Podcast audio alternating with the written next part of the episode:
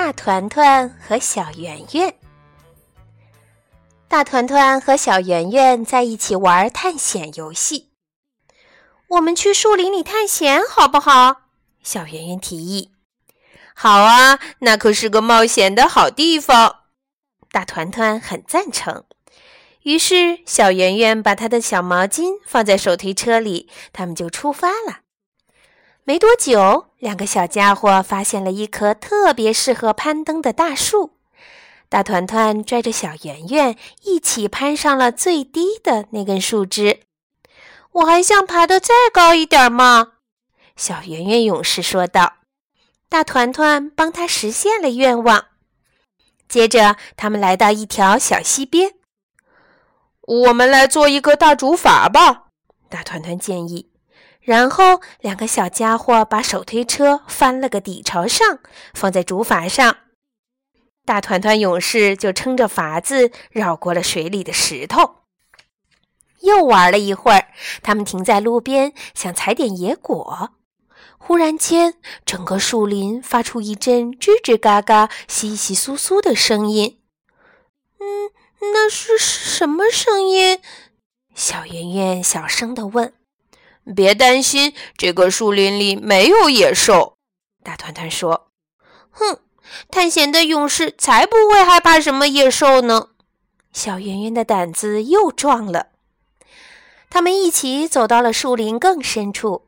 大团团给自己和小圆圆搭了一个叶子小屋，浓浓的黑影在屋前的树丛中晃动。有谁在外面呢？小圆圆小声的嘀咕：“别担心，这个树林里没有坏巫婆。”大团团说：“哼，探险的勇士才不会害怕什么坏巫婆呢。”小圆圆的精神头又足了。又向前走了一段，勇士们来到了一棵巨大的空心树下。小圆圆爬了上去，往树洞里面瞅。我觉得这是个大妖怪的房子，他用那副探险家的大嗓门叫着。可一不留神，他的身子晃了一下，手里的小毛巾掉了下去。别担心，我帮你把它捡回来。大团团说：“大团团爬进了空心树，找到了小毛巾，可他却怎么也爬不出去了。”救命！救命啊！大团团大叫着。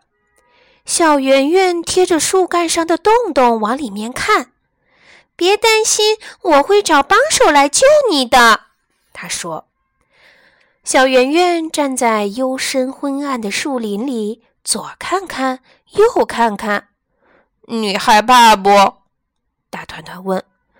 嗯，探险的勇士从来不晓得什么害怕。小圆圆说着，打了个哆嗦。大团团抓起自己的手套，从树洞里抛了出去。戴上这个，小圆圆，你会觉得暖和点儿。他说。小圆圆独自上路，穿过树林，他来到大团团搭的小屋前面。阴森森的影子正在四下里乱摇。忽然，小圆圆觉得自己一点儿勇气也不剩了。她想大声唱支歌，能吓退坏巫婆的歌。可是，她的声音却小得像蚊子哼。这时，大团团正孤零零的一个人坐在空心树里，盯着树洞外面的一点点光。也许这真的是大妖怪的房子哦，他自言自语。也许妖怪正准备回来吃午饭。忽然，大团团觉得自己不是那么勇气十足了。他想哼哼一支小调，能吓走妖怪的小调，可是他的声音却直打颤。小圆圆跌跌撞撞走到了长着野果的灌木丛旁边，大风正从树枝间呼啸而过，好像一头凶猛的野兽。嗯，我可再也不要当什么探险家了。小圆圆呜咽着。只有被大团团照顾的时候，我才什么都不怕。可这时，大团团在空心树里缩成了一团。要是小圆圆忘了回来找我的路，可怎么办呢？他在心里嘀咕。大团团再也不想当什么探险家了。只有照顾小圆圆的时候，我才什么都不怕呢。小圆圆坐在叶子小屋里瑟瑟发抖。这时，他想起了大团团的手套，就把手套戴了起来。手套暖手又暖心，让小圆圆觉得就像是大团团在牵着自己的手。他露出了一个微笑，站了起来。我能做到的，小圆圆鼓足了勇气说：“我一定会找来帮手的，大团团，别担心。”他又继续上路了。空心树洞里，泪珠正从大团团的脸上滑落。他顺手抓起毛巾来擦眼睛，毛巾柔柔软软，抱着真舒服。毛巾香香甜甜，闻起来好像小圆圆就在身边。大团团露出了一个微笑，没什么可担心的。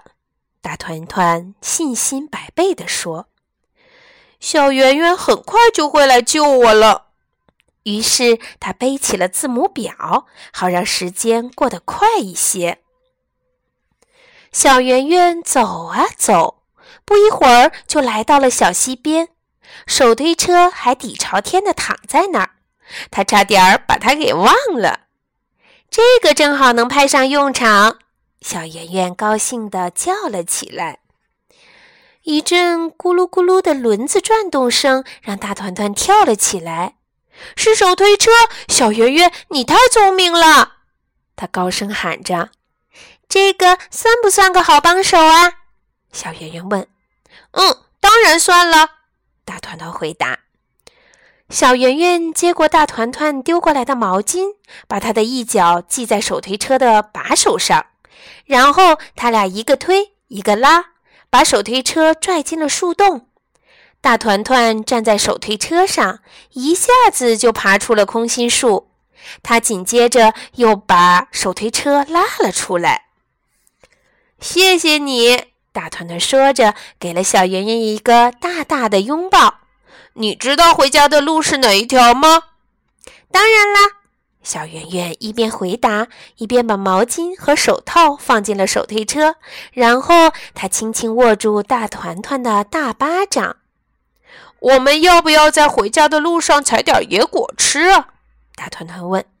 当然了，探险会让肚子饿得特别快。小圆圆说。就这样，两个勇敢的小家伙拉上手推车，打着哈欠，挺着饿得咕咕叫的肚子，一起踏上了回家的路。